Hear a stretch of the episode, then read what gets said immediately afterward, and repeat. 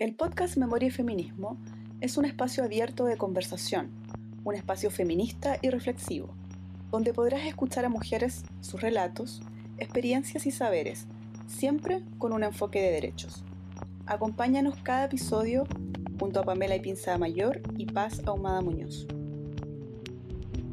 Si el feminismo es revolución, y si no se convierte una en revolucionaria por la ciencia, sino por la indignación, nos parecía evidente entonces que a las feministas correspondiese el lenguaje del arrojo, y no la inexpresividad de la mesura, puesto que en este último caso nos encontraríamos frente a un grupo oprimido, que, a primera vista, renunciaría a emplear el lenguaje de su rebeldía, para compartir con todo respeto el lenguaje del orden. Julieta Kirwood. Bienvenidas y bienvenidos a un nuevo episodio del podcast Memoria y Feminismo del Museo de la Memoria y los Derechos Humanos. En esta oportunidad nos acompaña Martina Valladares Fischer, para conversar sobre música y feminismo. Ella es actriz y gestora cultural. Desde el 2016 se encuentra trabajando como manager de la cantante Mariel Mariel, desde el ámbito de la producción y la gestión en la música. En septiembre del 2017 cofundan la Matria Fest, una plataforma para proyectos musicales impulsado por mujeres, donde participan todos los géneros sin exclusión. Un encuentro que propone amplificar la voz de las mujeres en la industria musical. Gracias por acompañarnos, Martina, y muy, muy bienvenida. Bueno, hola. Darte la bienvenida y comenzar con una pregunta que está relacionada con el proyecto en el cual estás eh, involucrada. Me gustaría preguntarte cómo nace la Matria FES y quiénes lo impulsan y cuáles son los temas que trata. Hola, ¿cómo están? Eh, bueno, muchas gracias para empezar por esta invitación. Em, estamos, estamos contentas, estoy contenta de estar aquí pudiendo conversar con, con el museo, eh, que es un espacio súper importante de reflexión, em, de generar memoria, entonces también siempre estamos ahí intentando observar qué se hace desde ese espacio. Eh, dicho eso, y respondiendo a tu pregunta, Pame, em, la Matria nace el año 2017 Éramos un equipo em, de mujeres que trabajaba alrededor del proyecto de Mariel Mariel, em, que es una artista chilena de la cual yo soy su manager. Eh, ella estaba recién retornando de México a Chile, después de haber vivido como nueve años en México. Entonces empezamos a trabajar juntas cuando ella volvió y em, en septiembre del 2017, eh, cuando son las fiestas patrias, es un momento em, de mucho trabajo para la industria de la música en, en Chile en general, porque están las fondas, ¿cierto? Eh, hay, hay, hay, flujos de dinero, se, eh, se contratan, es como un, un, alto, es un pic, así como el verano es otro pic de trabajo para la industria. Y empezamos a, a, a hacer una revisión, o sea, fue como, bueno, qué bueno, viene septiembre, vamos a tener trabajo. Luego, no, no nos contrataban. Ok, no no, pueden que no nos estén contratando a nosotras como proyecto. Ok, revisemos qué está pasando en las fondas, cuánta presencia de mujeres eh, está habiendo en estos hitos eh, patrióticos, folclóricos, etc.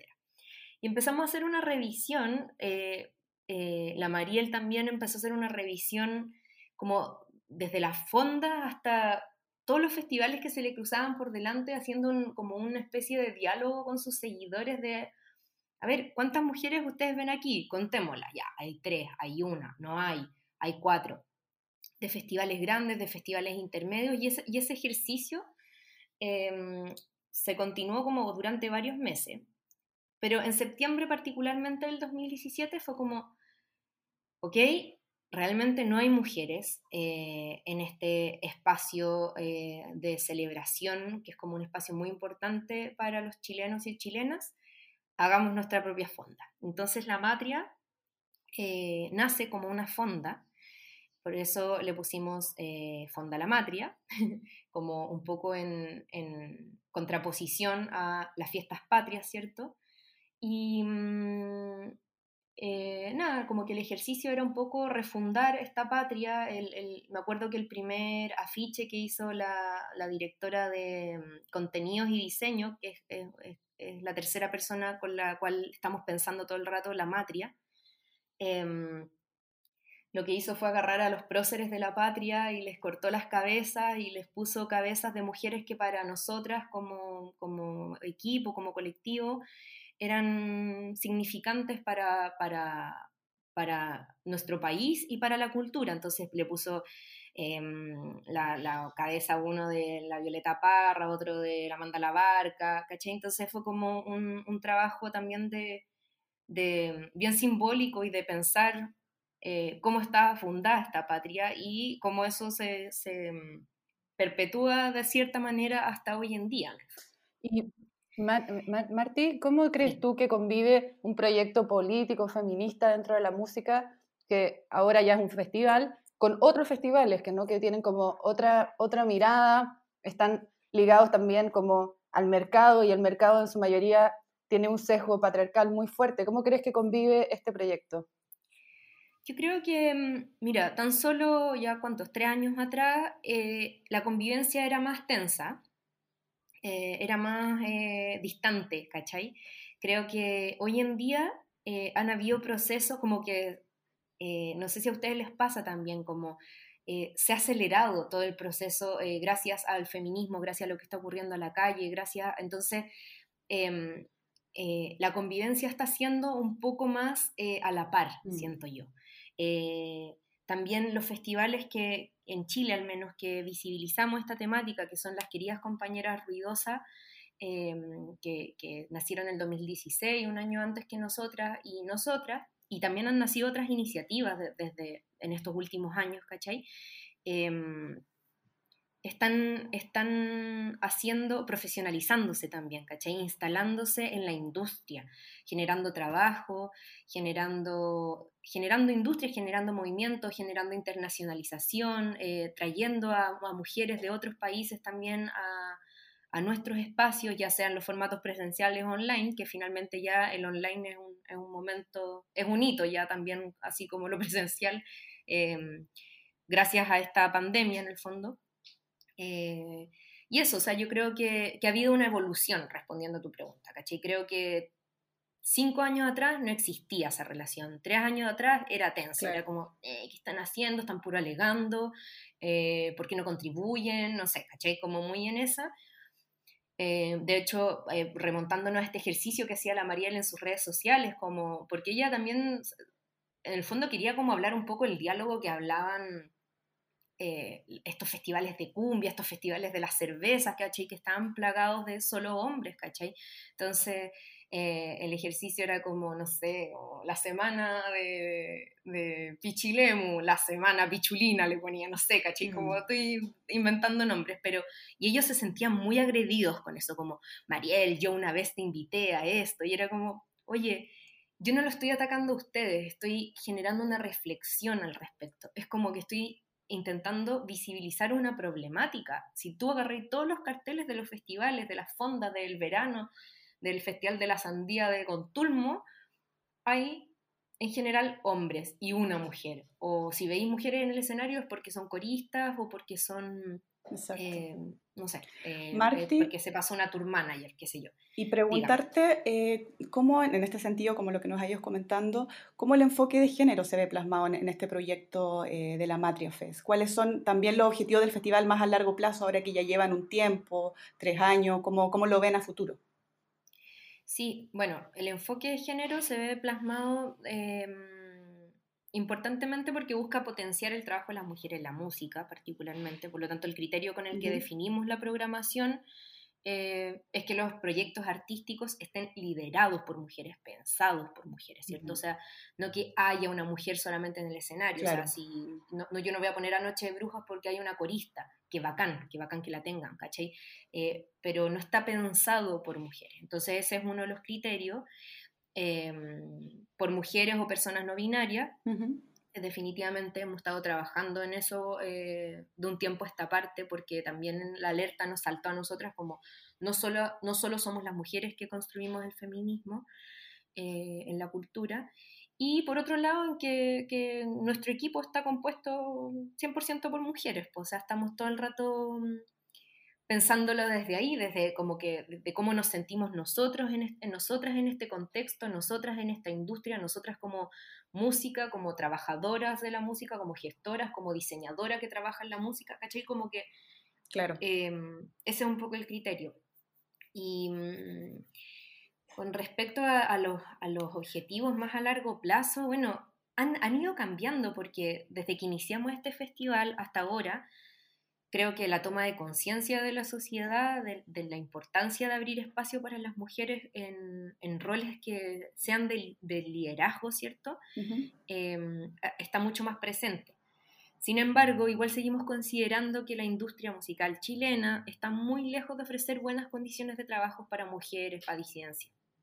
Entonces, el factor eh, de cuota de género se ha ido logrando instalar como un criterio súper relevante para pa que los festivales eh, lo consideren a la hora de generar sus su line-up, sus programaciones.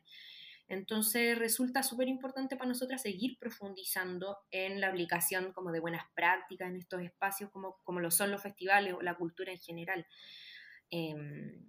Y, y, cosas que visibilizamos para el futuro, respondiendo a la pregunta, es, es poder generar lazos también internacionales. Mm. Creo que hemos estado muy abocadas a lo que es Chile. En, en, a mediados de este año, en junio, hicimos nuestro primer y único hasta ahora festival online que se llamó Suelta el Agua Fest, que se llama Suelta el Agua Fest, Mujeres por el Agua. Uh -huh donde nos unimos con esta campaña que se llama Suelta el Agua, que para nosotras fue súper importante entender que, que ya es también eh, necesario pegarse un salto, que no solamente la música y la problemática que tienen las artistas o las, o las gestoras o las productoras o las técnicas y técnicas eh, que trabajan alrededor de la industria, sino que mm, es súper importante eh, vincularlo con temáticas sociales, ¿cachai? Y para nosotros eso fue un hallazgo súper importante con este festival que se llama Suelta el Agua, que es, un, es una campaña que impulsan dos organizaciones, Greenpeace y Modatima, que es una campaña muy, eh, que, ya como que la, sociedad se la adueñó, entonces eh, fue súper como lógico para nosotros encontrar ese ajuste. Entonces también por ahí va, como la internacionalización y también que sean festivales temáticos, ¿cachai? Como mm. que, que, que, tengan un tema que no solo sea la problemática de las mujeres y disidencias en la industria. Igual, no sé, como recogiendo tu reflexión, pienso que los escenarios más importantes, al menos acá, no sé, pensando Festival de Viña o también, no sé, eh, Lulapalooza, no sé, como la, la, relación, igual este como proyecto político que ustedes han impulsado, todavía está en una capa más bien eh, dentro de la música independiente, como una capa menor. Entonces, como a pesar de que el feminismo es masivo, yo siento que todavía la industria mainstream o, o la, la, la, como la, la, que tiene más dinero, uh -huh. todavía sigue con una, una lógica, o sea, lo, las cuotas no, no, son reales, pues son en su mayoría hombres, eh, no sé, vemos como la industria que más mueve, me imagino que el reggaetón, eh, que también en su mayoría hombres, ¿cómo, cómo, ves, cómo ven, ustedes eso? ¿Cómo eh, tienen miras a conquistar finalmente o, tratar de acercarse a una industria más masiva? ¿O, sigue, o, piensan que el lugar como más de la música independiente es un lugar que, en el que puedan seguir o mantener su proyecto político? Mm. Uy, es una gran pregunta porque, porque um, a ver, también para ir haciendo como también que la gente vaya conociendo un poco como nuestra historia, eh, después del 2017 hemos tenido varios hitos y si nos remontamos a diciembre del 2019, eh, tuvimos como yo diría el hito más importante de manera presencial que hemos tenido hasta ahora, más masivo, que es eh, una convocatoria de alrededor de 3.000 personas, ¿caché? O sea, evidentemente no estamos eh, ni cerca de un Lollapalooza que convoca 20.000, no sé cuántas. Eh, y ese festival fue hecho, fue la Matria Fest, fue en diciembre del 2019, fue en el Estadio Juan Antonio Ríos de Independencia, y, y, dado el contexto, porque en el fondo nosotras veníamos planificando ese festival como un hito súper importante durante todo el 2019, vino el estallido social en octubre y nos vino a remover todo, realmente se los digo. O sea, nosotras habíamos, éramos las tres trabajando con un núcleo que se había, se había abierto un poco más, eh, nos estaban colaborando otras personas eh, y... Eh, todo el año intentamos desarrollar el festival eh, pucha, esto es solo audio, pero estoy haciendo comillas, cómo se hacen los festivales, cómo se deben hacer los festivales. Mm. ¿Qué quiero decir con esto? Que el festival eh, se vincule a marcas, que el festival eh, lo financie eh, no sé qué copete, que hayan barras del brandeadas del copete, que haya mm, promotoras o promotores, ya no sé, a la entrada de la cuestión, ¿cachai? Como una serie de cosas de cómo se deben hacer los festivales que, los espectadores conocen cómo se hacen los festivales. Y eh, gracias a no sé qué, vino el estallido chileno y eso en conjunto con que se bajaron, o sea, se cambiaron miles de cosas, bajaron miles de, de velos para toda la sociedad, a nosotros también nos bajó nuestro microvelo en nuestra microindustria chilena. Fue como, oye, nosotros no queremos hacer el festival así, mm. parece, ¿cachai? Nos pasó que, em, y que, quizás esa es una manera también súper patriarcal de cómo se deben hacer los festivales, ¿cachai? Em, y nos pasó que las marcas en el estallido como que algunas se fueron, a otras las funaron, como con, marcas que estábamos intentando hacer algo, ponle Papayons, ¿cachai? Como que ahí cachamos que el director de Papayons, no sé qué rollo tenía con cast, y fue como, no, no queremos eh, vincularnos a nada que, que, que, esté cerca de eso, ¿cachai? Y e hicimos un ejercicio de, paciencia también porque el municipio de Independencia estaba involucrado en el festival, ellos nos aportaban con el espacio y mm, decidimos darnos como todo, en el fondo el 18 de octubre, más o menos al 18 de noviembre, recién como que reactivamos la conversación con ellos, porque ellos estaban abocados a cosas súper más elementales del municipio, y em, con ellas, en verdad, porque todo el equipo con el que trabajamos en Independencia fue súper, casi te diría que un 95% eh, compuesto por mujeres. Em, tomamos la decisión de realizarlo y hubiera un cambio. Lo decidimos hacer gratuito, libre de alcohol, nos, desmarcamos de las, de las marcas, valga la redundancia, y mm, como que el festival tuvo un giro, ¿cachai? Tuvo un giro eh, y, que nos hizo sentir a nosotras mucho más tranquila con lo que queríamos hacer. Entonces, respondiendo a tu pregunta, em, yo creo que no, que, que, que nosotras, o sea, que nosotras sí nos gustaría instalarlo como algo cada vez más masivo, que tenga repercusión en ese sentido, que, que, que el mensaje llegue a más gente, sí, pero no está dentro de nuestros objetivos llegar a ser un mega festival, ¿cachai? No, no lo está. Como que, como que nos gusta también, yo, yo, yo, yo como, crea, como creadora del festival, yo no disfruto tanto esos festivales como si los festivales más pequeños, ¿cachai? Claro. Mm. Em, y yo creo que eso también tiene que ver con convivir el feminismo y en el fondo quebrar eh, estereotipos, ¿no? O, quebrar el canon, que sería en este caso como este modelo también neoliberal de acceso a la música, ¿no? Porque esta, esta idea de, como de la masividad está muy ligado, yo siento a eso, entonces desde lo que tú, recogiendo lo que tú dices, me parece que también la matria tuvo un giro, ¿no? Como que se tuvo esa toma de conciencia que está muy ligado como al, a la práctica. Sí, además como eso de vincularse con las organizaciones sociales, como decía Martina, me parece súper interesante porque, claro, nace como eh, en la medida en que se dan cuenta de que está, bueno, las fondas, todo esto de las fiestas patrias y nace la matria, como un poco una necesidad y porque porque lo pueden identificar así, pero luego terminan como ahora, hasta ahora último con este Festival de la, del Agua, por el derecho al agua, de vincularse con los movimientos sociales. Eso me parece sumamente eh, interesante porque también ahí deviene una, una postura política, ¿no? como, como feminista también. Entonces, ahí eh, me gustaría también preguntarte, Martina, eh, cómo ustedes como agrupación o como, como, dirigen a este proyecto, ¿qué piensan de todos los casos de, de, encubrimiento, de abuso, de funas también que se han conocido públicamente en los últimos años en la escena musical chilena? Porque, bueno, ha sido como de público conocimiento. Y preguntarles cuál es su postura frente a eso, eh, también si se han tenido que a lo mejor como vincular con alguno de estos músicos o, han conocido algunos otros casos, no sé, que nos cuentes un poco ese contexto.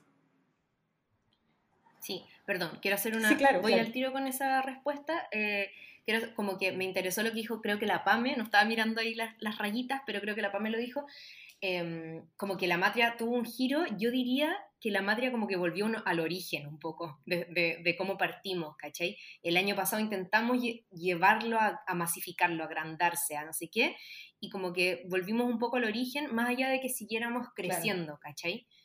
Entonces, como que volvimos a- como al estamento ahí basal, y eso estuvo súper bueno, como, ¿qué queremos? ¿Cachai? Como volvamos al origen. Y eso fue súper interesante. Ahora, con respecto a la pregunta que me hace La Paz, otro gran tema, me encanta. Me llevan a, tema, a temas que son súper delicados. El, tema FUNA en general, yo creo que es una herramienta, a ver, eh, súper necesaria, por un lado, pero a la vez es súper delicada. Eh, es un proceso eh, que estamos pasando, yo siento, como sociedad y resultado de que las denuncias mm, históricamente no han tenido oídos, eh, no conducen a nada, eh, no conducen a nada bueno para las víctimas tampoco.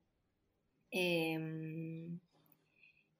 es, es, todo un tema porque eh, ha sido como una, una necesidad, yo siento, de, desde, desde, las mujeres eh, o desde las personas que han sido abusadas, como es, es, la, herramienta que hay, ¿cierto? Eh, sin embargo, mi postura personal es que las redes sociales eh, tienen una, un arma como de doble filo, por así decirlo. Eh, y efectivamente como sociedad igual nos tenemos que hacer cargo de eso, pero nos ha pasado también como plataforma, así como la matria, de tener que hacernos cargo, eh, por ejemplo, por, por, ser un festival que se define uh -huh. como feminista, eh, de cosas que ni siquiera sabemos bien cómo han pasado o cómo han sucedido, entonces... Eh, a eso voy con esta arma un poco de doble filo, no sé si me, doy a entender, como que eh, a veces eh, no hemos visto como inmersas solo por, por, por, porque el festival, se, como que el festival se debería hacer cargo de que a un músico lo funaron, es como, ¿qué postura tiene la matria con respecto a esto? Y es como, la postura es, o sea, vamos observando el proceso, eh, a veces cuando las víctimas eh, son cercanas a nosotras, porque si no, en verdad, ¿qué tenemos que estarnos metiendo nosotras, cachai?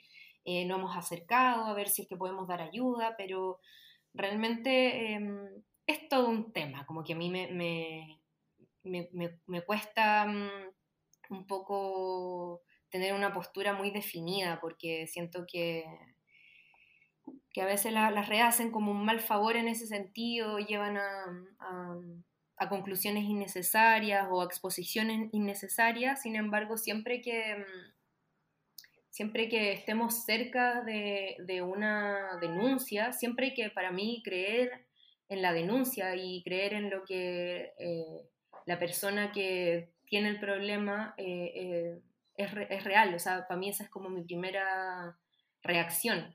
De hecho, nos ha pasado, nos ha pasado con personas del equipo que hemos tenido que tomar decisiones como súper radicales como, y después analizar el proceso y después ver eh, qué pasó, cómo pasó, eh, eh, si, es que, si es que no era real, cómo, lo, cómo se, se, se, rearma esa relación, ¿cachai? Cómo nos ha pasado, ¿cachai? Por eso también es un, quizás un tema que me cuesta un poco, mm, lo tengo como muy emocional más que elaborado, em, pero em, está bien, creo que es una herramienta que, que hay que echarle mano, pero también con, con, altura de mira y con cuidado.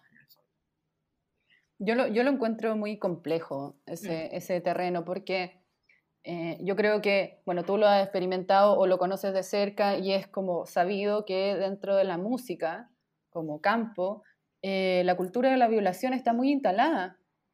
Porque se ejerce una, una, o sea, ya por el hecho de, de hombre hay una re relación vertical, pero más sobre todo por el hecho de ser músico, ¿no? Que, que, que, se genera como esta atracción o poder de, que implica como el escenario o que culturalmente se asocia al escenario. Entonces, lo, como específicamente en la música lo encuentro que es un tema muy complejo.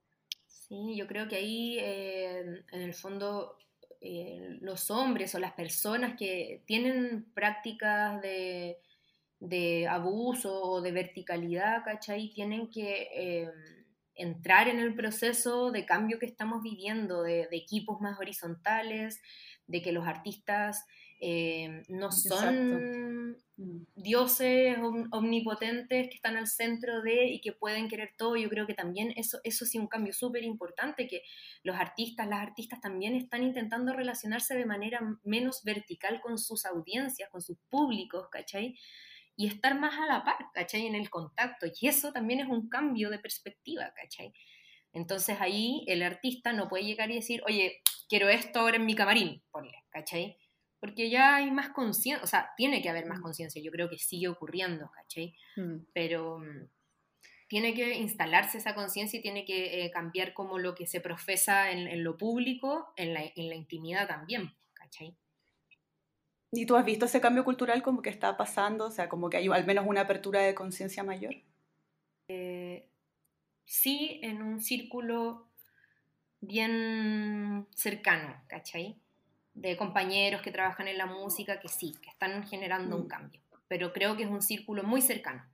Si salgo dos pasitos más, en dos círculos, en un círculo más, en una línea de círculos más afuera, eh, no, me toca enfrentarme con cosas que para mí mm. ya deberían ser mm, básicas y que no, ocurren, no ocurren en la industria todavía, como molest, molestias. Em, por ejemplo.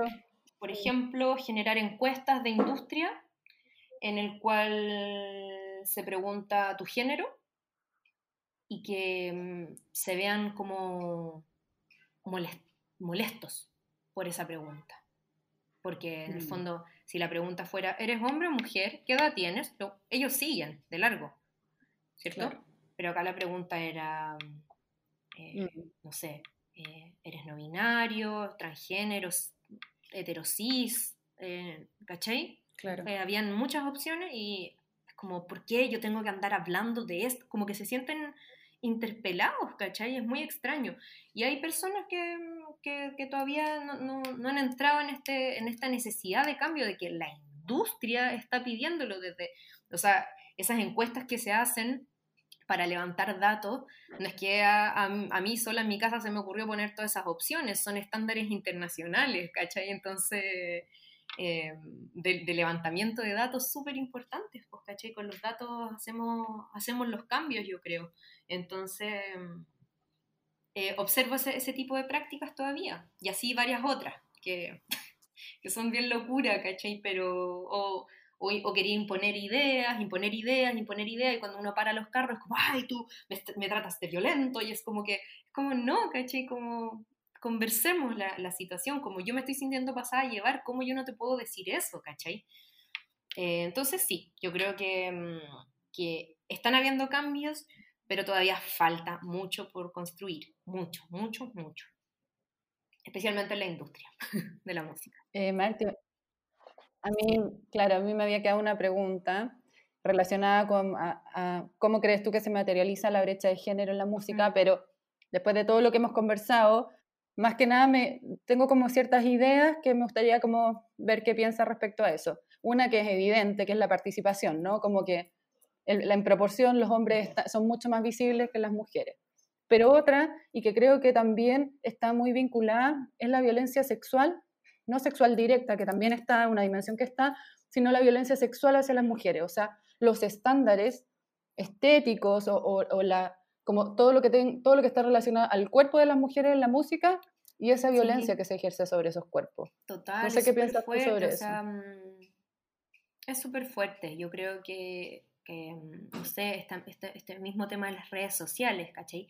Lo hablábamos hace poquito con una gran artista en una de las entrevistas que estuvimos haciendo también en este periodo, con una artista mm, colombiana que vive en Canadá que se llama Lido Pimienta y ella muy elocuentemente decía, la, cito porque a mí me, llamó mucha atención como, em, yo no quiero andarme poniendo estos filtros de redes sociales que me veo como una niña de 12 años con un cutis perfecto, em, toda maquillada, toda como ya lista, ¿cachai?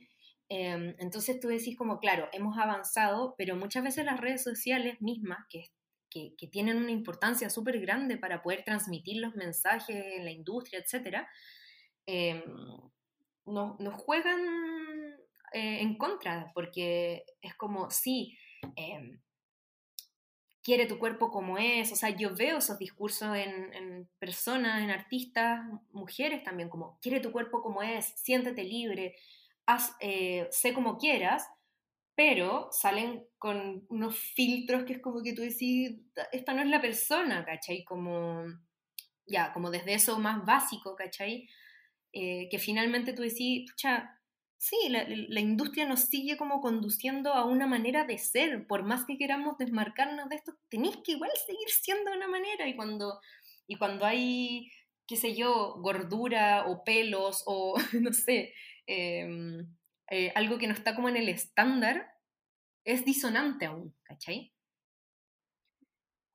Sí, totalmente. Bueno, hay muchos ejemplos no sé, toda la, polémica o, el tema relacionado a Adele con su baja de peso, o, también este movimiento sin maquillaje, que la cara más visible era Alicia Keys, pero como que, como que, tenga que existir eso, eso es lo, como que ahí uno empieza, o sea, todos lo sabemos de una manera eh, racional, pero inconscientemente siempre estamos en, esa lógica o en esa demanda, entonces, y en, las, y en las mujeres artistas, música, debe ser aún peor, o sea, debe ser muy fuerte. Pero yo creo que hay mujeres que también están em, impulsando estos cambios muy paso a paso, sembrando, o sea, como desde la independencia, ¿cachai? Desde la autogestión también, desde, desde cosas que a veces hasta los sellos imponen más a las mujeres que a los hombres, yo diría, las multinacionales, sellos multinacionales me refiero. Em, de cómo tienen que hacer sus carreras, ¿cachai? O qué pueden decir y qué no pueden decir, ¿cachai? Entonces hay otras artistas que están en un camino más de la, de la libertad y la autogestión que pueden hacer y ser y decir lo que realmente quieran por su canal, ¿cachai? Que yo le digo su canal al Instagram. Entonces, em, e, es, bacán, ¿cachai? Como la, ahí la, la, misma Lido, la cito porque para mí es una mujer muy elocuente, eh, ella es eh, afrodescendientes, indígena colombiana, y, ella decía como, yo tengo tres hijos, yo necesito comerme mis arepas y, y mi pollito y alimentarme bien y ser como soy, ¿cachai? Como no estoy ni ahí con no alimentarme porque tengo que mm. dar de mamar, tengo que, ¿cachai? Como tengo que alimentar a otros, quiero ser como soy, ¿cachai? Punto. Sí, totalmente. me pasa mucho que, o sea, que encuentro muy interesante la conversación que estamos teniendo porque me pasa mucho también ver artistas de distintas índole, obviamente la música, pero también, no sé, actrices, en fin, con esta... Eh, este discurso, o también se puede decir un poco apropiación del discurso feminista, pero que en la práctica uno se da cuenta por, por las cosas que suben, por las publicaciones, que también es, es un discurso que un poco más feminista neoliberal, por decirlo así, no, no, existe eso, pero, pero en el fondo es como... No, yo creo que existe. O, sea, no me, no me, gusta poner la palabra feminismo al lado de neoliberal, pero en el fondo como muy capitalista en el sentido de apropiarse del discurso, hacer canciones o, o hacer temáticas con, con letras feministas, pero, o con esto del body positive, pero en realidad el, es el neoliberal que se está apropiando todo, porque después tú ves que está trabajando para ciertas marcas o con comerciales, con marcas super funadas también, entonces como que ahí hay un doble discurso, la idea no es ser tampoco tan puritana, pero en el fondo uno se da cuenta de esa contradicción. Mira, no te puedo decir nada más que estoy mm, profundamente de acuerdo con todo lo que acabas de decir. Como que sí, así es, y es, feo ver, el, es feo, como estéticamente es como, ay no, que no se junten esas dos palabras, ¿cachai? Pero pero, pero sí, pasa, pasa. Y tú veis discursos como, conozco, o sea, eh, las tesis, por ejemplo, tuvimos el honor de tenerlas en el festival de diciembre del año pasado, y tú veis colectivas como ella, como ellas, que, mm, que, o sea, que están ahí como al pie del cañón también, ¿cachai? Y no es que todas tengamos que ser así, como las tesis, para nada, ¿cachai? Pero para mí igual son un referente porque no sé, el otro día las escuchaba decir como, decirle chiquillos, nos decían chiquillos de la cultura, no me acuerdo dónde era, como en una entrevista. Eh, ¿Para qué siguen postulando los fondos estatales? Siguen perpetuando un sistema, ¿cachai? De precarización, de, ah, yo como, sí, sí, sí, yo postulo porque no sé qué hacer, ¿cachai? Como no sé. Pero, ¿cachai? Como, pero... No, pero... No, por supuesto. También hay que sobrevivir. o sea, Em, tiene un punto que yo, lo, yo, lo, voy a seguir haciendo, lo tengo que hacer, ¿cachai? Pero, pero mm, es un punto de análisis y, y, de ahí para abajo, ¿cachai? Las marcas, el body mm. positive, el... Ay, come esto like, ¿cachai? a mí el, body positive me, me violenta porque creo que, claro, pues es como, es lo mismo que la polera de Girl Power, es lo mismo. O sea, como que no veo ni una diferencia entre eso y lo otro. Oye, pero ya, volviendo a las preguntas, voy a retomar. Eh, bueno, está muy ligado con lo que estamos conversando. Eh, ¿Cómo ves tú desde la música el cambio cultural que ha estado atravesando el país desde 18 de octubre, la ola feminista, la, revuelta en general y, el feminismo? ¿Y cómo la música, la creación artística en general acompaña esos procesos de cambio social? Sí, Pucha, yo, yo creo que mm, yo creo que los artistas y las artistas en general fueron, no sé si porque yo estaría en, ese contexto laboralmente, eh, fueron súper importantes en ese sentido, desde el estallido. Creo que jugaron un rol eh, fundamental desde, desde, no sé, desde lo que se vio con la Mon Laferte en los Latin Grammys, ¿cachai? Que para mí eso sí es una acción súper radical, eh, donde ella está ocupando una plataforma de visibilización eh, tremenda, ¿cachai? Para hacer una acción concreta. Em, hasta lo que ocurría acá en el territorio eh, con, no sé, por ejemplo, un, lote de músicos y músicas se juntaron y armaron un como le pusieron un nombre a, hacer un tour que se llama Largo Tour, em, como, como Sol y Lluvia, como esa canción de Sol y Lluvia. Y mm,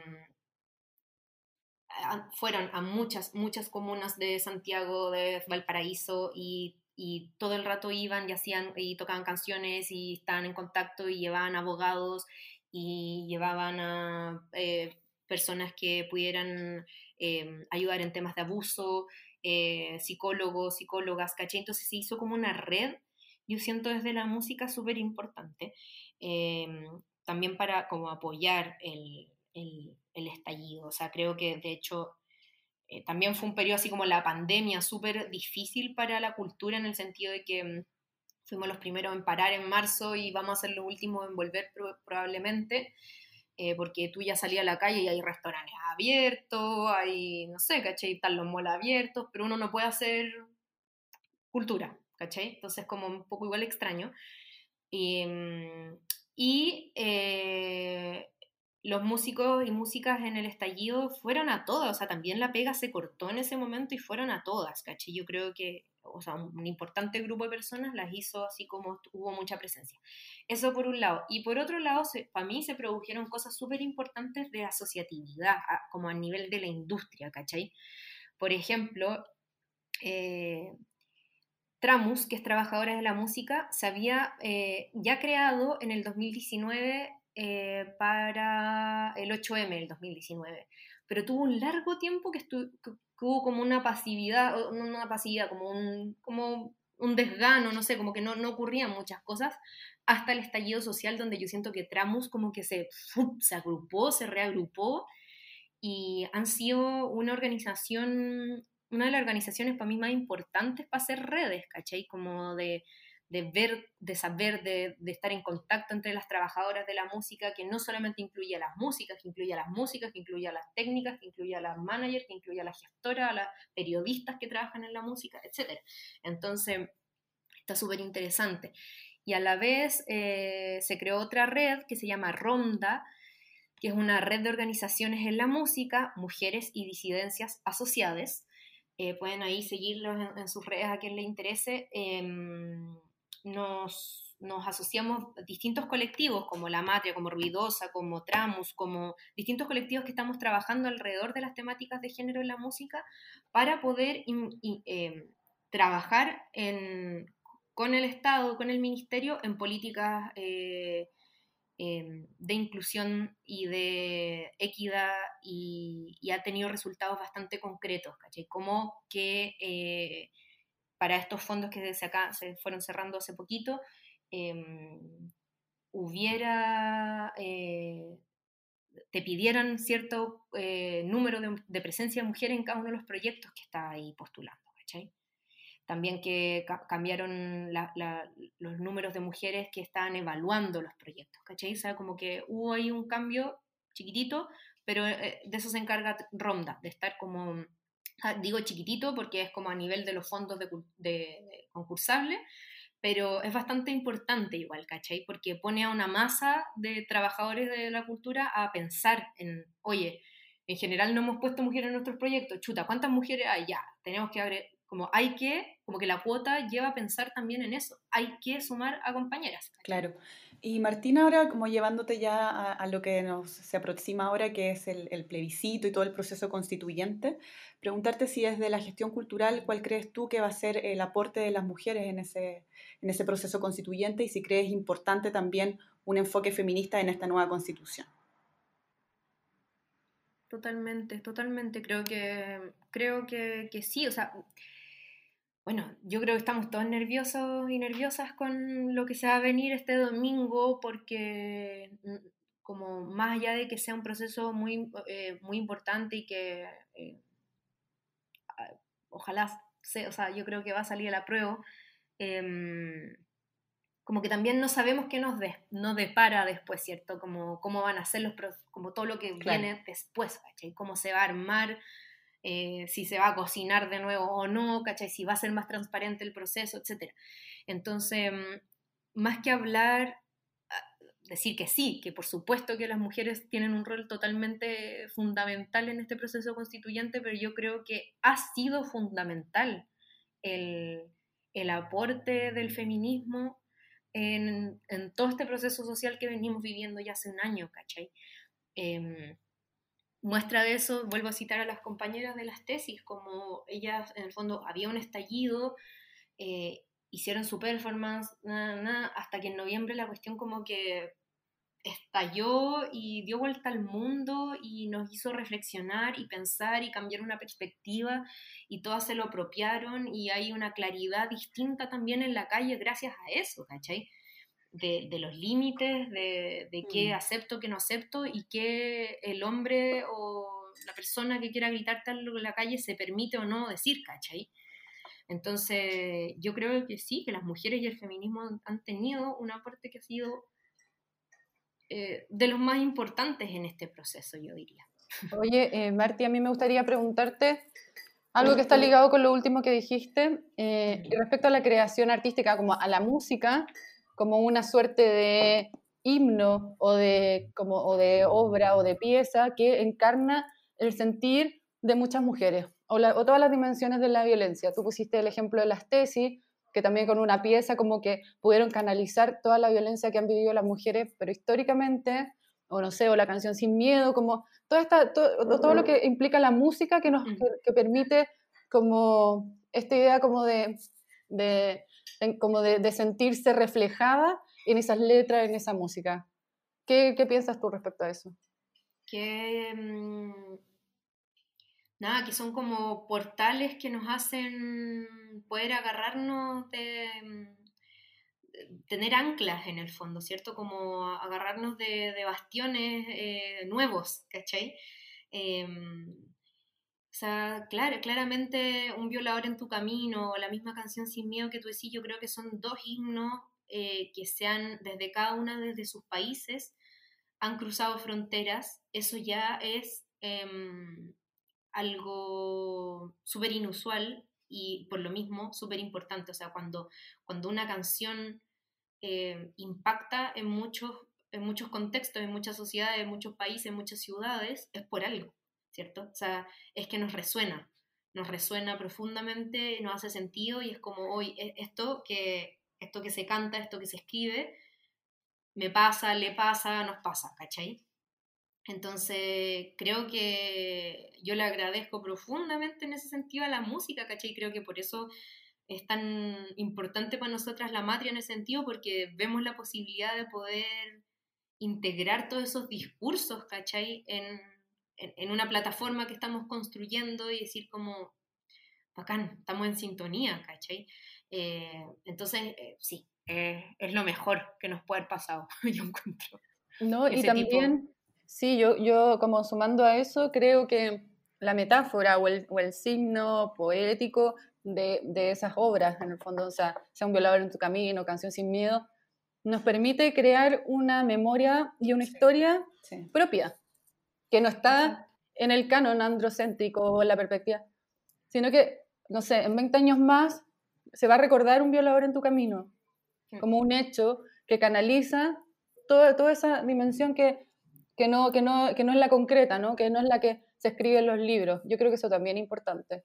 Exacto, eso voy un poco con estos nuevos bastiones, como que se instalan nuevas banderas, pues en el fondo de, de, de, de como de conquista. o sea, como que un poco eh, quizá patriarcal ponerlo así, ¿cachai? Como banderas de conquista, pero son nuestras banderas con las cuales ahora nos sentimos identificadas y creo que en, muchos, muchos años no las hemos tenido, ¿cachai? Entonces ahora que están apareciendo, es súper bacán poder aferrarse a ellas, ¿cachai? Y construir nuestras propias naciones o matrias en vez de patrias, ¿cachai?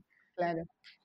Sí, totalmente. Muy, muy bonito y muy simbólico, como decía la PAME, poder tener también esta, estos himnos o esta en el fondo, eh, esto que nos identifica también como mujeres, eh, lo de las tesis, la canción Sin Miedo también me parece simbólicamente tan potente. Eh, hemos visto en este año que ha sido muy extraño de pandemia y, bueno, todos encerrados, que a las mujeres nos siguen matando, nos siguen maltratando. Hemos visto tanto, tantos casos que la verdad que la música de alguna forma nos ayuda un poco a exorcizar esto que sentimos en comunidad colectiva entre tantas mujeres. Así que muy, muy bonito también lo que, lo que toma la Matria Fest. Preguntarte también, Martina, cuáles son los proyectos que se vienen en la Matria, si tienen algo pensado de aquí a fin de año en, este, en esta modalidad más virtual quizás, sí, que están pensando. Un que queremos realizar el, durante la primera quincena de diciembre. Estamos full trabajando en, en ella. Eh, todo indica que, que, se va a lograr, pero estamos justo en el proceso así de, de, creación, de invitación, de todas las cosas que significan un festival. así es que prontamente desde las redes de la Matria van a haber noticias eh, sobre este nuevo hito que vamos a realizar. Estoy contenta por eso y, y se vienen sorpresas. Eh, bueno, yo creo que mm, nada, ya estaríamos cerrando esta conversación.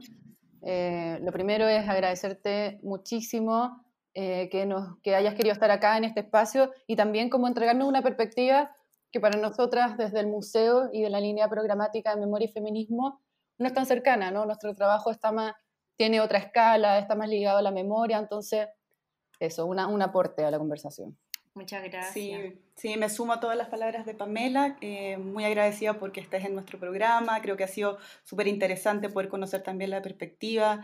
Eh, quizás poder hacer algo juntas más adelante entre el museo y la matria sería súper bonito. Bacán. Así que dejamos esa invitación abierta y bueno, te dejamos la, las palabras finales para, para ti, Martín. No, muchas gracias a ustedes, Paz y Pame, por esta invitación. Realmente un honor poder conversar, muy enriquece, enriquecedora la, la conversación, el diálogo. Eh, gracias por estarnos observando y, y, abrir espacios también para que la industria de la música también eh, dialogue con, con, otros contextos, que no solo sea la música, eso es súper importante. Muchas gracias. Súper, muchas gracias Martina nuevamente y bueno, las invitamos a todas y a todos a seguir conectados con el podcast Memoria y Feminismo en el próximo capítulo.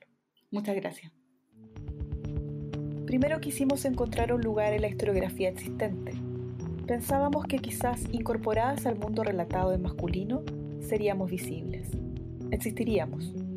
Luego nos dimos cuenta que no podíamos integrarnos a este relato porque, aunque la presencia de las mujeres es insoslayable en todos los acontecimientos de la vida, ya estábamos práctica y simbólicamente confinadas al mundo privado. La pregunta entonces es, ¿queremos incorporarnos a esa historiografía androcéntrica o queremos reconocer y narrar nuestra propia historia?